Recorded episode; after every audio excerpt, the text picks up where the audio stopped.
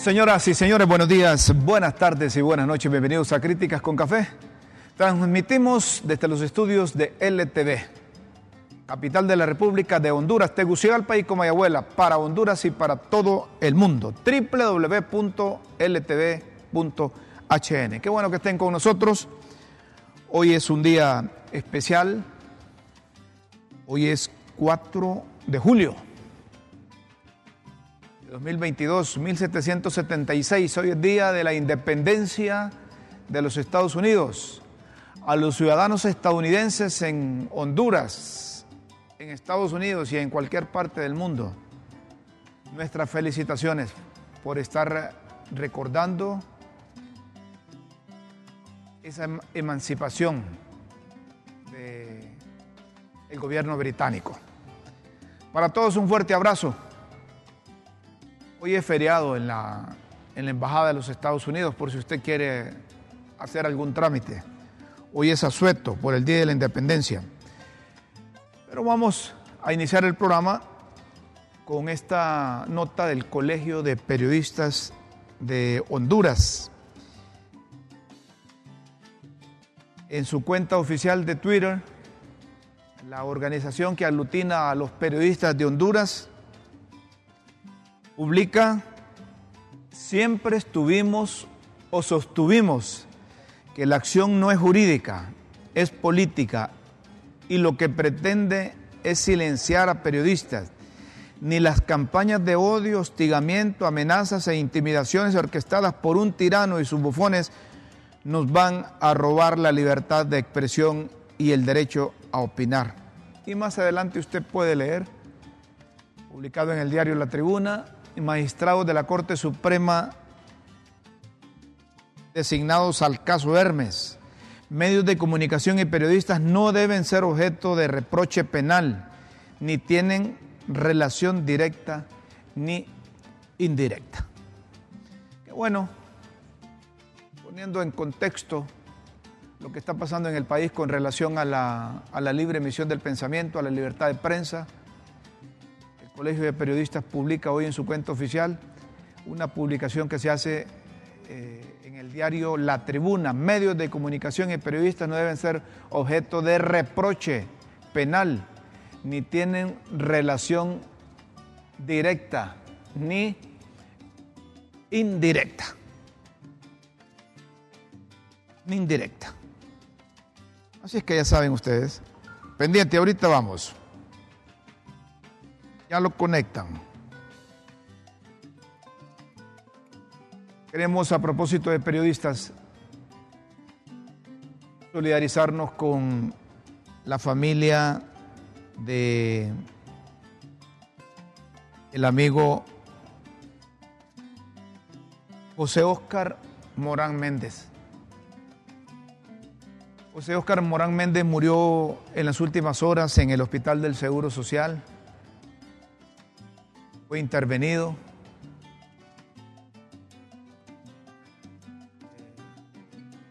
Si quiere, Guillermo, que, pase adelante, pasas arriba, ¿sí? Llévenos arriba, por favor, Guillermo. O hacemos una pausa para que también enciendan el aparato aquí atrás. ¿Ah?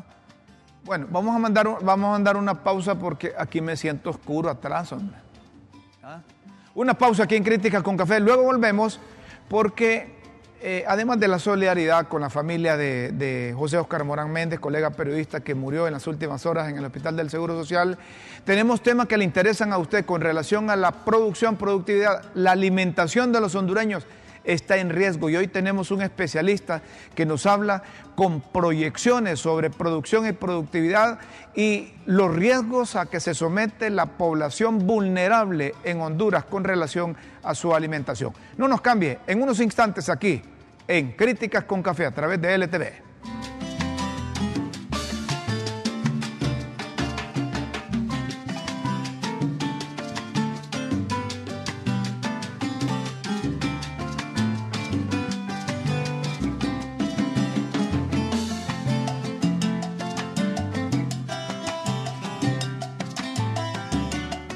Seguimos en Críticas con Café, señoras y señores. Les decíamos nuestra solidaridad para la familia del colega periodista José Morán Méndez, con quien compartimos muchas transmisiones, compartimos alegrías, compartimos tristezas, pero se nos adelantó en el paso de la vida.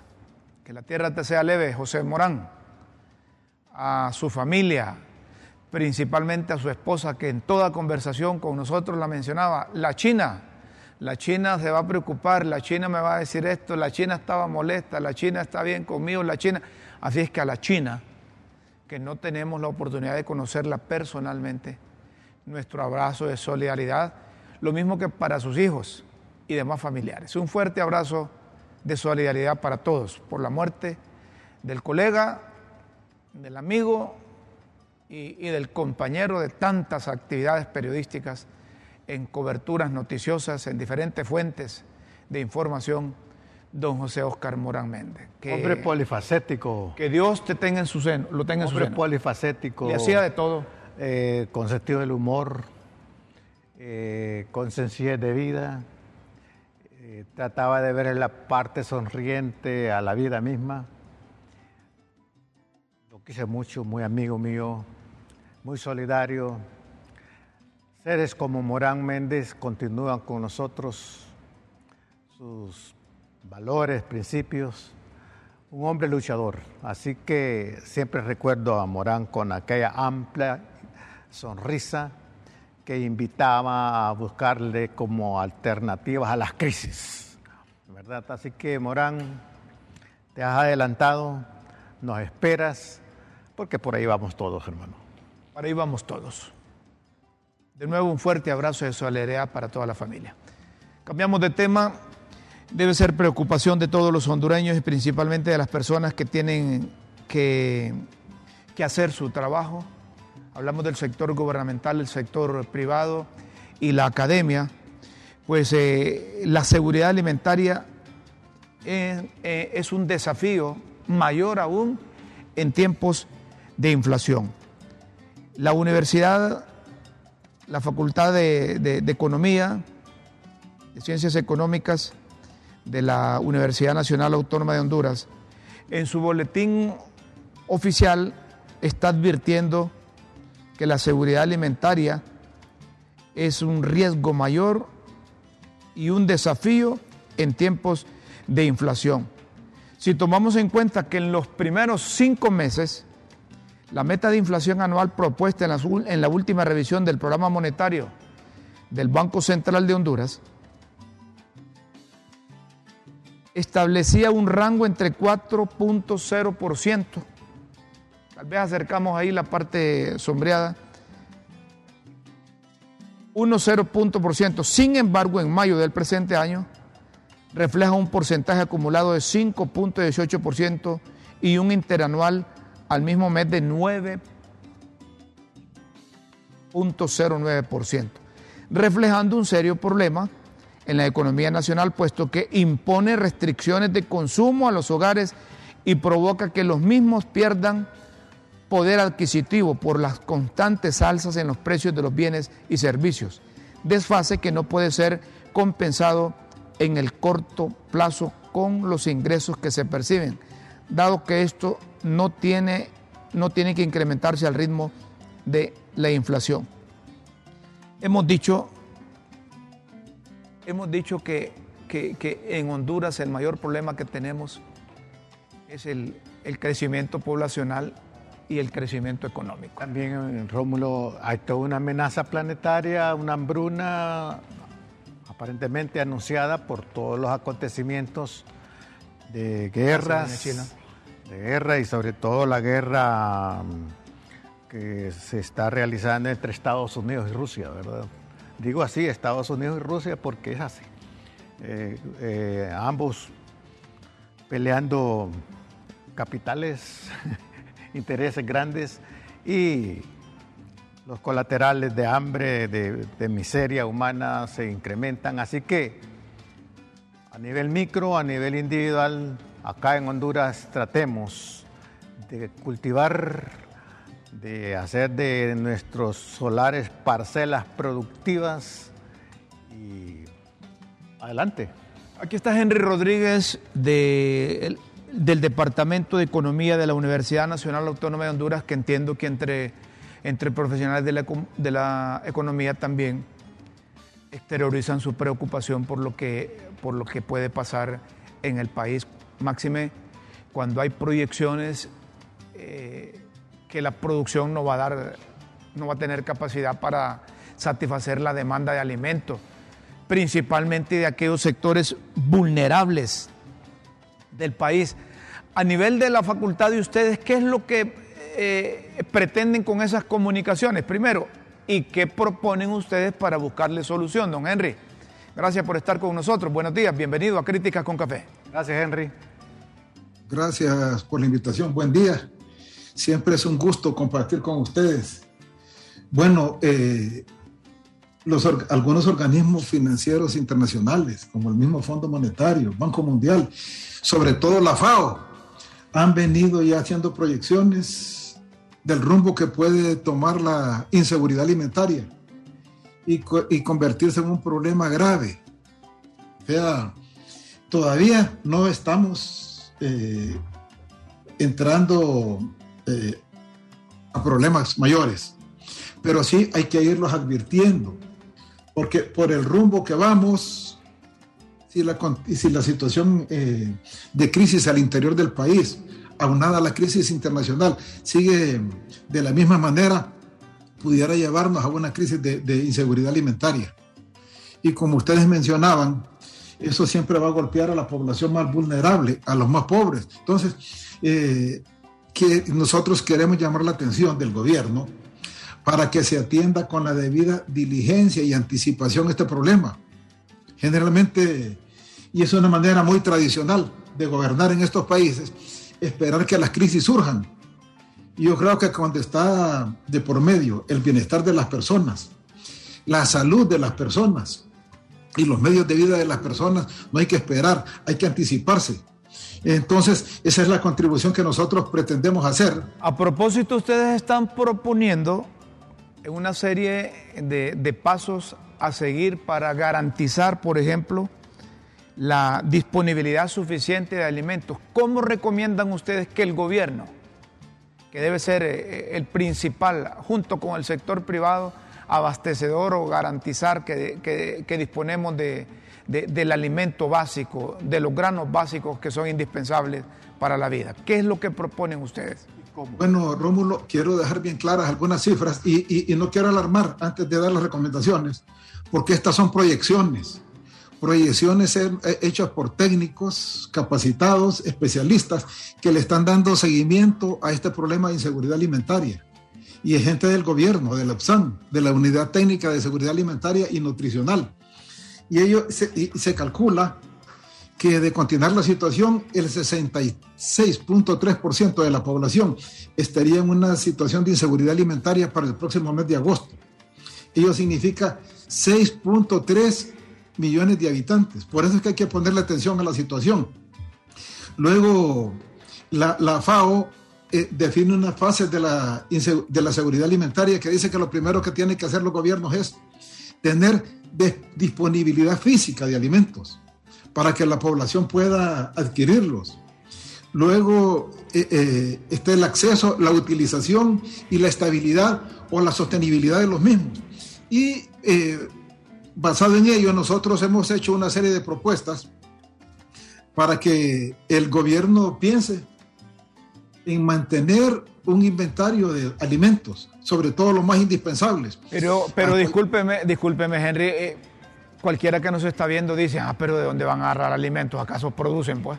¿De dónde lo van a tener? ¿Cómo pueden garantizar, por ejemplo, que en el Lima van a tener eh, eh, la, suficiente, el la suficiente cantidad de frijoles, de maíz, de arroz, que, son indispensables para la dieta del hondureño? Es importante, es importante, Henry, que quede claro qué, recomiendan ustedes frente a esta crisis y cómo lograr las alternativas. Bueno, primero, eh, tenemos una ventaja que estamos en, la época de lluvias, que es donde el país se nutre de la producción. Entonces, hay que tener un apoyo decidido, puntual, rápido para los pequeños productores, y eh, porque aquí en Honduras hay que ser bien claro, la mayoría de la producción de granos básicos recae en pequeños productores que solo cultivan para su subsistencia, por eso es que es importantísimo apoyarlos. Eh, y luego no descuidar también los grandes productores, que son los que llevan y abastecen los mercados. Y ello va más allá de un simple sistema de crédito, porque el, gobierno todo lo quiere solucionar con crédito y eso es bueno, pero solo es una parte del problema. Además del crédito hay que apoyarlos con eh, asistencia técnica, hay que permitir acceso a mercados. Entonces, eh, como primer momento, nosotros sugerimos apoyo decidido eh, a los pequeños productores. Luego está garantizar la soberanía alimentaria de la población. ¿Cómo? Pues de inmediato habrá que hacer un inventario de los recursos con los que contamos, con qué alimentos contamos, cuántos se van a producir este año. y luego habrá que planificar la importación de esos alimentos para garantizar que vamos a tener acceso porque ese problema no solo es de Honduras, es un problema mundial y a la hora de comprar vamos a ir a competir con otros países en los mercados internacionales. Entonces hay que anticiparse haciendo negociaciones. En Honduras ni siquiera somos autosuficientes en la producción de los tres rubros más importantes de la dieta de los hondureños, que son el maíz, el arroz y los frijoles. Viendo las cifras de producción de maíz, por ejemplo, eh, eh, estamos produciendo 14.8 millones de quintales. Y, si, vemos hacia atrás, el 2018 producíamos 15, o sea, hemos retrocedido. Y todos los días nacen hondureños que vienen con necesidad de alimentos, entonces hay que cumplirles. Entonces, ¿cómo, cómo garantizar eso? Pues apoyando el agro. Aquí es donde se ve la necesidad de apoyar el agro para buscar la autosuficiencia en un primer momento de, de esos granos básicos.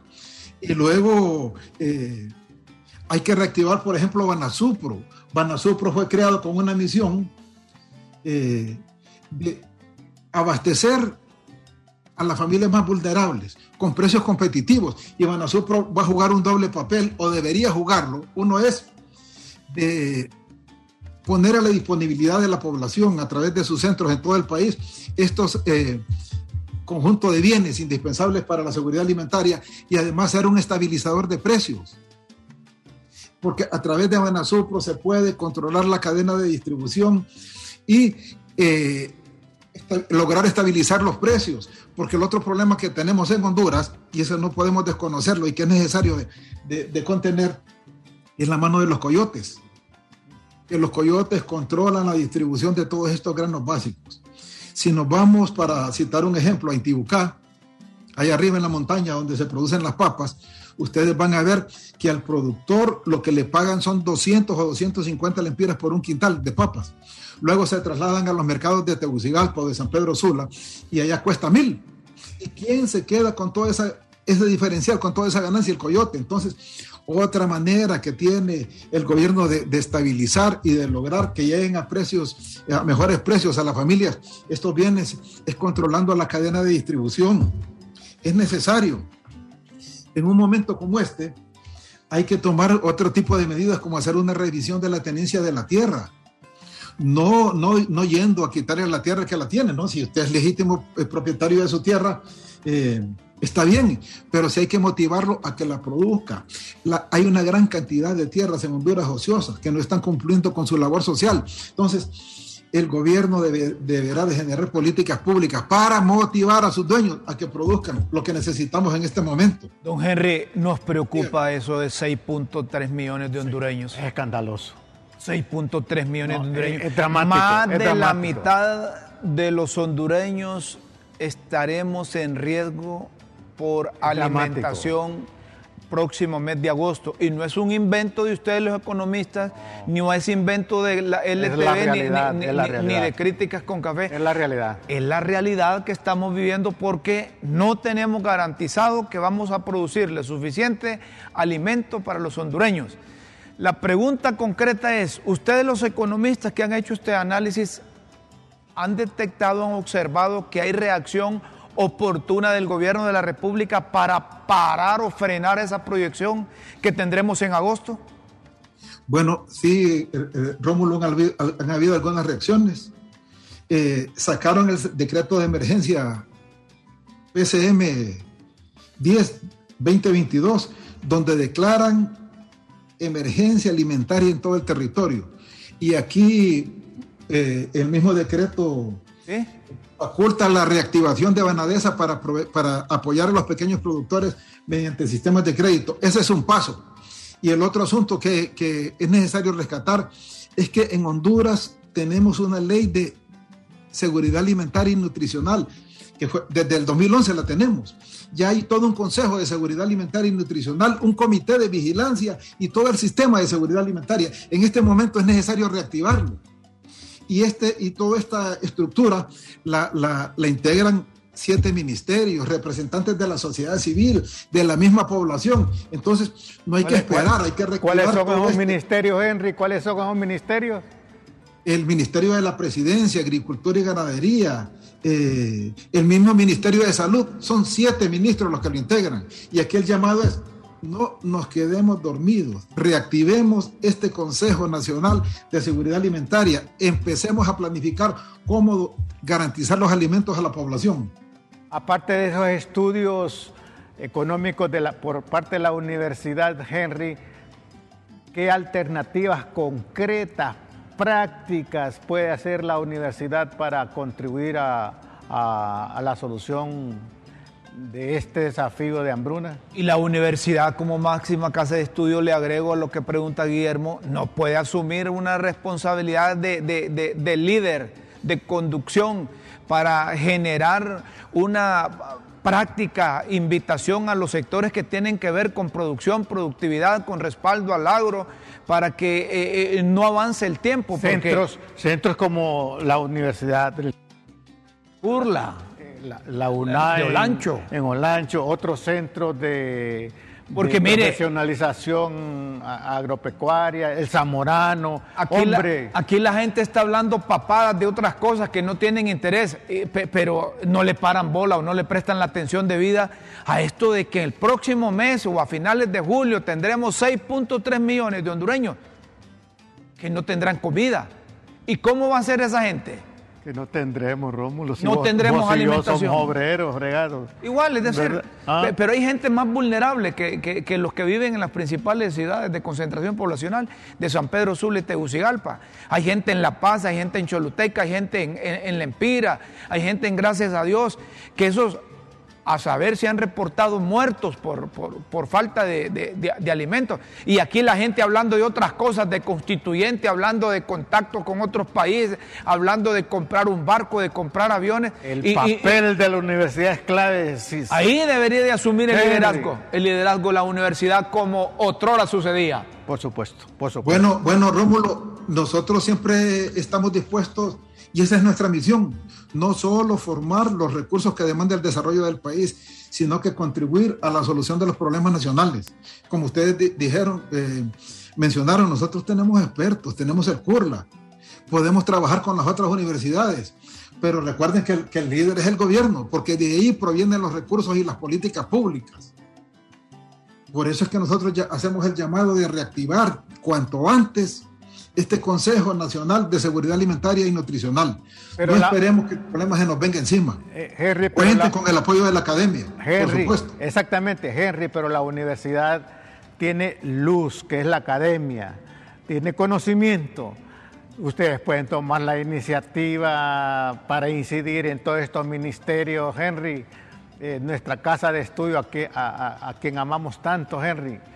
y no solo eso, Guillermo sino que en vista de que ese, ese consejo que no ha funcionado en estos momentos de crisis, que levante la, la, voz de la universidad, que asuman esa bandera y convoquen pues eh, eh, en el marco de la legalidad ese, ese, ese, consejo, ese comité para que, para que busquen alternativas de solución. Nos vamos a comer el poco maíz que tenemos, el poco maíz de frijoles que tenemos y de arroz y después ¿qué va a pasar?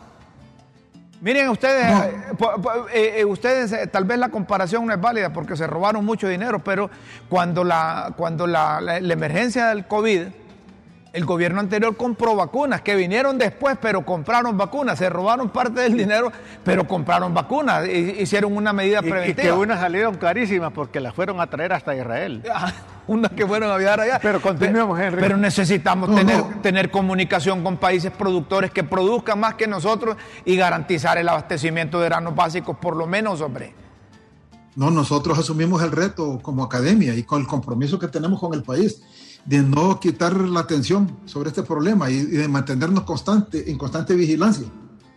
Porque como les digo, hasta ahora no ha habido problemas. Hay tres departamentos que ya empiezan a tener alguna severidad, que son gracias a Dios la Empira y la Paz. Pero eso se puede ir trasladando a otros departamentos si no se toman las medidas al momento. Olancho, un llamado a, Olancho, que en otra hora fue granero para todo Centroamérica, Henry. No, definitivamente, es que tenemos que retomar, tenemos que volver al campo, eso es lo que necesitamos, tener políticas públicas orientadas a fortalecer nuestra, la producción. Eh, eh, estamos importando arroz, maíz, frijoles, ni siquiera somos autosuficientes para generar lo que la población necesita. Ahí está el primer reto. Y quiero decirle, ¿Cómo equilibrar eso? Y quiero decirle, Henry, que, insistimos ayer en tener a la secretaria de Agricultura y Ganadería aquí, a doña Laura, Suazo. Pero infortunadamente quizás la invitación no le llegó oportunamente porque ella me contestó que, que lamentablemente tengo una agenda ya confirmada que no me permite atender eh, la comunicación o el enlace. Eh, espero yo que tenga que ver su agenda relacionada con esta emergencia que se avecina, que es con, la, con, el respaldo que el gobierno de la República debe dar a los pequeños productores, a los pequeños eh, hondureños que se dedican a producir para subsistir y, que, y que, estén encarrilados a darle solución a una posible crisis una posible crisis de emergencia o hambruna que podemos tener los hondureños por falta de, granos. Henry, Henry, discúlpanos, pero me parece, nos identificamos contigo, estamos en la academia, también yo soy profesor en el Departamento de Filosofía y creo que desde allí, desde la universidad, podemos impulsar con ideas, proyectos prácticos. En, en este momento pienso que frente al desafío de de esta inseguridad alimenticia y en consonancia de celebración de la, de la independencia de Estados Unidos, hoy 4 de julio, tiene validez estos principios que los peregrinos que fundaron esa nación decían y afirmaban, verdad y honradez en todo. Disciplina y persistencia en todo lo que se inicia, ahorro e inversión, estilo de vida sencillo, creo que tenemos que tener un cambio de, estilo de vida, ¿verdad? Y alta disciplina. Yo creo que estos principios tienen validez para un desarrollo integral. Eh, si esa nación llegó a ser tan poderosa por sus, por sus eh, fundadores, que eran los peregrinos, estos principios permanecen y creo que la universidad podía retomar ese concepto de verdad y honradez en todo, porque la verdad es, es el antídoto a la corrupción, la honradez es el antídoto a la pereza, y, etcétera, ¿verdad? Me parece, Henry, que podemos eh, hacer algo desde la academia. Asumimos nuestra responsabilidad, Guillermo, estamos dispuestos a, continuar trabajando. Nosotros siempre estamos emitiendo un boletín eh, mensual, no vamos a, a, quitar el dedo del renglón, vamos a seguir analizando esto para evitar y, y, tratar de contribuir a que esto no desencadene en una verdadera crisis de inseguridad alimentaria. Por eso es que estamos llamando la atención y les agradecemos a ustedes que hayan dedicado todo este espacio para que nos escuchen, para que los que deciden en el país piensen y que tomen las medidas necesarias para adelantarnos a, este problema. Y te, agradecemos tu, participación, Henry, la apreciamos mucho. Eh, me parece que nos has iluminado, aparte de que es un jalón de orejas y a nuestra conciencia, que 6.3 millones de hondureños estemos ya a las puertas de, ese drama humano y ojalá que eh, eh, esta llamada de atención nos ayude a todos, a todos y a todas a tomar medidas preventivas para que no nos agarre curva esta amenaza. Finalmente, ustedes dicen que es necesario revisar los aranceles y los impuestos internos, principalmente sobre la producción y ventas, así como sobre la importación de equipos e insumos agrícolas y de algunos productos alimenticios de primera necesidad de la dieta de los hondureños. ¿Cómo llevar a la práctica esto, don Henry? Finalmente. Bueno, bueno eh, hay algunos artículos ya exonerados que no pagan impuestos sobre ventas, pero son muy pocos. Hay otros artículos, otra cantidad de bienes que son necesarias para, alimentar a la población que paguen impuestos. Y en un momento de crisis como este, pues habrá que hacer una revisión exhaustiva. Y, y para abaratar precios, pues el, el, gobierno tendrá que sacrificar un poco eh, sus ingresos. Igual ocurre con, somos una economía muy abierta, importamos alimentos entonces, hay que revisar esos aranceles a la importación de los alimentos. Hay que revisar los aranceles de la maquinaria agrícola, que es indispensable para la producción de los granos básicos, para apoyar a los campesinos, para motivarlos, para los inversionistas, hacerles atractiva la, inversión en el país mediante eh, liberando algunos aranceles. Eso es lo que proponemos, que se haga toda una revisión para abaratar los precios ya eh, al mes de mayo teníamos 9.04 de inflación. Ya pasó el mes de junio y es casi seguro que las cifras que van a aparecer en los próximos días, mañana o pasado del Banco Central, ya nos van a decir que estamos en el 10% de inflación interanual y que la acumulada está alcanzando el 6% y eso demuestra lo serio del problema.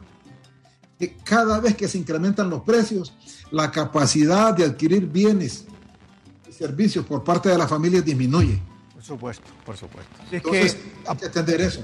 Aprovechamos esta comunicación, Henry, para hacer un llamamiento a todas las instituciones que tienen que ver y conformar el Consejo Nacional de Seguridad Alimentaria para que se activen, porque esto es producto de investigaciones que realizan los organismos internacionales y que nos están diciendo, miren, prepárense, y que ese consejo... Ármense. Ese consejo nacional renuncie a la burocracia y vaya la realidad que se active para ser objetivo y que haya producción, que asegure a los productores eh, una técnica eficiente, que asegure también el mercado, ¿verdad?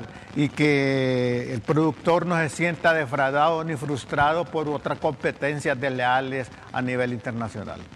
Quiero, quiero aprovechar para hacer un llamado al CNA, ya que hay un comité de vigilancia que tiene la responsabilidad, ese comité de vigilancia es responsable de velar porque el Consejo de Seguridad Alimentaria y Nutricional funcione. Y quien coordina ese comité de vigilancia es el Consejo Nacional Anticorrupción. Ellos han sido muy beligerantes, se mantienen activos, tienen una valiosa contribución a la solución de los problemas nacionales. Pero se han olvidado de la comida, se han olvidado de la alimentación. Ojalá que no se olviden, ellos, son, ellos son muy buenos trabajando, confiamos en ellos y tienen la responsabilidad de activar también el comité de vigilancia. Y ese comité de vigilancia tiene la potestad de exigir, así, de exigir muy bien. que se trabaje por la seguridad alimentaria en el país es una gran oportunidad para el CNA para que, como me decía Lea Sánchez, Guillermo, y vos aparte de hablar, ¿qué sabes hacer? Yo, creo, yo creo que el CNA aparte de hablar, hay que preguntarle qué más sabe hacer. Y esto es una gran oportunidad. Muchas gracias, Henry. Henry Rodríguez. Gracias, Henry. Siempre, siempre es un gusto a la orden y éxitos. Qué bien. Y retomamos esto, gracias, Henry. Y retomamos esto, que, que el llamado que hacía Henry a la a la Comisión de Vigilancia del Consejo Nacional Anticorrupción. Sabemos que hacen su trabajo. Sabemos que han estado poniendo el dedo sobre la llaga ante tantos actos de corrupción que se registran en el país.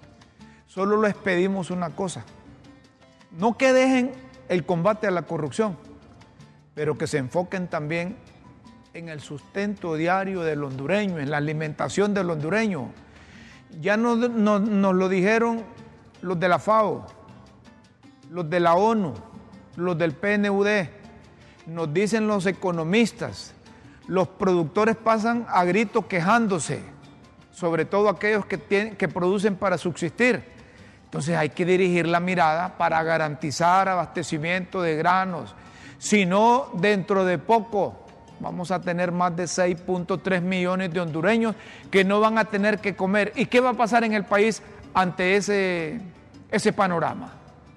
¿Se han imaginado ustedes? ¿Se han imaginado los políticos, los funcionarios, los industriales, los empresarios, los demás medios de comunicación, los periodistas? ¿Se han imaginado ustedes qué va a pasar en un escenario que no haya comida para 6.3 millones de hondureños? Creo que es el momento de regresar a lo que el maestro Elías Sánchez decía. Necesitamos volver a la agricultura humana. Y yo le preguntaba, ¿de qué se trata? Es que la agricultura humana empieza en la mente, Guillermo. Empieza en la mente, a hacer práctica esa idea de la producción. Y por eso es que me decía, y vos, porque como yo daba clases en la universidad, aparte de hablar, ¿qué sabes hacer? Era muy, muy pragmático. Yo creo que es un llamado. tenía razón. Aparte de hablar, ¿qué sabes? Yo le decía, mire, sin ni hablarse porque él tenía, era, era brusco. Pero Elías Sánchez fue un maestro que ponía en práctica sus ideas. Sus ideas despierten empresarios, despierten industriales, despierten funcionarios, funcionarios de agricultura, funcionarios de Lina, despierten. Nos están advirtiendo que se acerca una hambruna, que no va a haber comida. ¿O es que quieren que nos comamos unos a otros? Una pausa en Críticas con Café en LTV y luego seguimos con más. Esta cosa. Es dramático.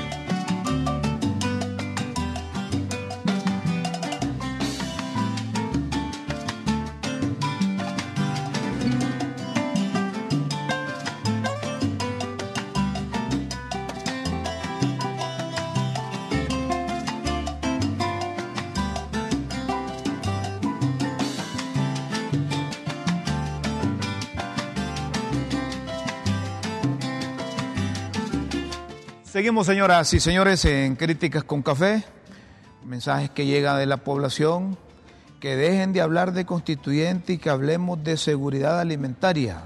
Un mensaje. Otro, don Guillermo, usted parece que es productor y sabe de qué se trata el asunto. Rómulo come y usted produce dice otro. dice, otro, dice, otro aquí, hay que dirigir la mirada a los, los departamentos más pobres, primero dice, porque si no estos pobres se van a venir a comer la comida al centro, debe ser un riesgo, eso sí, no le prestamos atención a la inseguridad alimentaria que se puede venir. ¿Te imaginas vos la gente del Empira, la gente de La Paz, la gente de Choluteca, la gente de Gracias a Dios, por mencionarte unos departamentos, que son tres de esos, de, esos que te he mencionado, son los que tienen eh, eh, eh, clasificados como los que van a sufrir consecuencias primero. Si esa gente decide venirse a buscar comida. Modestia aparte, yo fui formado en una escuela de agricultura, agricultura. la escuela del sembrador. Eh, es una escuela cristiana. Pero no sembrador de cizaña. No, no, no. Es que hay sembradores de cizaña que le exportan sabes que el fundador, el fundador de esa escuela, Donaldo Hock, eh, de 100 estudiantes que habíamos, me escogió a mí para que yo le fuera a cortar unas frutas. eso me marcó Rúmulo y le fui a cortar unos mangos porque quería ayudar a complacer a unas visitas. Córteme los mejores mangos. Fui, cuando vine, los vio, los felicito, me dice, unos mangos. Yo tenía unos 14 años. ¿Trajiste los mejores mangos? Sí. Y me dijo, ¿y comió Guillermo? No, le digo, no. Se, enseñaba la honradez ahí. Y me dice, ¿por qué? Ganas no me faltaban, ¿verdad? Y un adolescente. Pero no era Digo, don, Donaldo, yo no comí porque usted no me autorizó.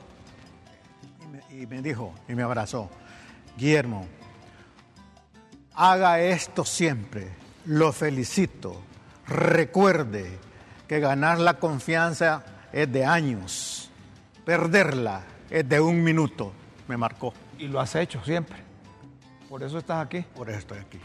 Porque, lo, porque lo has hecho siempre. Entiendo el mundo de la producción, el sacrificio, pero vale la pena. Vamos a otro tema. La presidenta constitucional de la República, Xiomara Castro, de Celaya,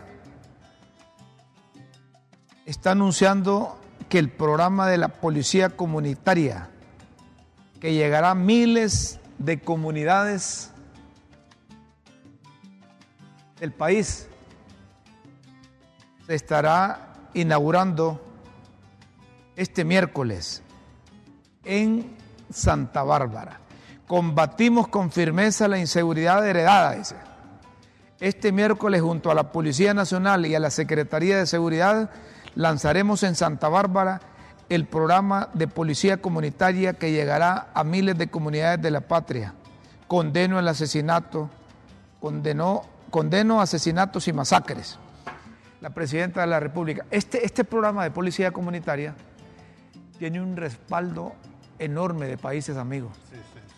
y, ojalá que se, se logre hilvanar una verdadera coordinación y volver a aquellos tiempos en que un alcaide auxiliar era autoridad en el pueblo y que establezcan una coordinación porque en las comunidades los pueblos se conocen entre sí. Se respetaba al alcalde, al auxiliar. Y, te acordás que era toda una ceremonia la que se hacía cuando le entregaban el bastón de mando. No, claro, y yo viví eso. ¿Viviste eso? En mi, en mi, comunidad.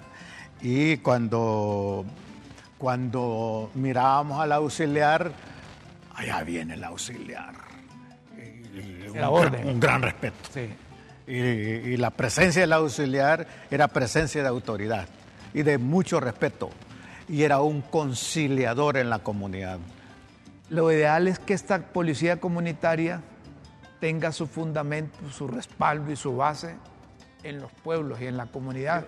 Entonces eso va a permitir que el mismo pueblo se convierta en un auditor de las acciones de la, de la policía y que esté vigilante día y noche de las ejecutorias que hace y que cuando se necesite de la participación de ellas, pues ahí esté la policía. Estuve hace unos, un mes en Zacapa, en una comunidad de Zacapa, Santa Bárbara, precisamente eh, frente a los fenómenos de la violencia, de las agresiones intrafamiliares, violencias sexuales, eh, narcotráfico, crimen organizado, droga, etcétera, y ahí concurrieron todas las fuerzas sociales, ¿verdad?, de, esa comunidad, pero fue extraño que de eh, esa comunidad no había muchos, sino de los vecinos. Así. Pero eh, el alcalde de Zacapa está haciendo todo lo posible y creo que muchos otros alcaldes están preocupadísimos por los sobresaltos, las inseguridades, las angustias que se viven en sus comunidades. Por ejemplo, esas muertes que, múltiples que se han registrado en las últimas horas, eh, hay que ver como respuesta del gobierno con esta policía comunitaria. Y hay que apoyar esta policía comunitaria. Y cuando usted sienta que esa policía comunitaria, ya cuando entra a funcionar, o que esté funcionando, está cometiendo errores, denúncielo, porque esa policía es creada como un brazo de identificación con la población para que los problemas se solucionen de manera conjunta entre eh, policía y los mismos eh, moradores de las diferentes comunidades. Así es que felicitamos al gobierno. Los mismos policías andan con sobresaltos. Por primera vez yo viajé de Iguatepeque a, a, a Zacapa y cambié tres patrullas. Por primera vez me, subí a una tres patrullas. tres patrullas. Y no te iban no te no, no, es porque yo iba, iba como conferenciante de ese encuentro. Fuiste invitado, invitado por la policía para hacer conciencia en la población. Vamos a otro tema, mi querido Guillermo, ya para terminar el programa. Exilados de la dictadura 1956 en portadas de viejos periódicos. De 1956 políticos de Honduras expulsados llegaron ellos a Guatemala. El 9 de julio se cumplen 66 años del exilio a Guatemala de los tres distinguidos miembros y líderes del Partido Liberal Ramón Villeda Morales, candidato a la presidencia de Honduras, el periodista y director de Diario El Pueblo de Tegucigalpa, Óscar Flores, y Francisco Mía Bermúdez, expulsados de Honduras por el gobierno del ex jefe de Estado Julio Lozano Díaz. En aquel entonces Villeda Morales declaró a medios de Guatemala que su inexplicable expulsión no era más que una muestra de debilidad y de inseguridad por parte del gobierno de facto de Lozano. Los tres connotados hondureños llegaron a Guatemala a bordo de un avión militar de Honduras cuando estaban en la búsqueda de una nueva convocatoria de elecciones. En los comicios de 1954, Villeda Morales obtuvo la mayoría de votos a la presidencia. Sin embargo, no era la absoluta exigida por la Constitución, la cual ordenaba, en tal caso, que el Congreso decidiera la elección del presidente. Pero los diputados nacionalistas, el partido del general Tiburcio Carías y los reformistas que apoyaron a Abraham Williams, disidente del Partido Nacional y fundador y candidato a la presidencia por el Partido Reformista, se abstuvieron de concurrir a la Asamblea y eso creó una situación de anormalidad por lo que Julio Lozano asumió el poder. De nuevo, Rómulo, si hay algo que temen las dictaduras, es la libertad de los demás. Y esto se lo traemos a colación porque eso de, la, de, los golpes y de los exilios es lo que ha atrasado el, desarrollo del país en los últimos ¿qué? 100 años. Señoras y señores, aquí los chicos con fricciones nuevas nos dicen que el tiempo de críticas con café ha finalizado. Así Muchas que gracias. les agradecemos. Muchas gracias de nuevo por acompañarnos y un abrazo. Y los invitamos para que mañana a partir de las 9 de la mañana sintonice LTV y puede escuchar y sintonizar en cualquier parte del mundo. www.ltv.hn. Hasta mañana a las 9 de la mañana en LTV. Con Dios siempre en vuestras mentes y en nuestros corazones. Feliz día. Un abrazo. Buenas tardes y buenas noches.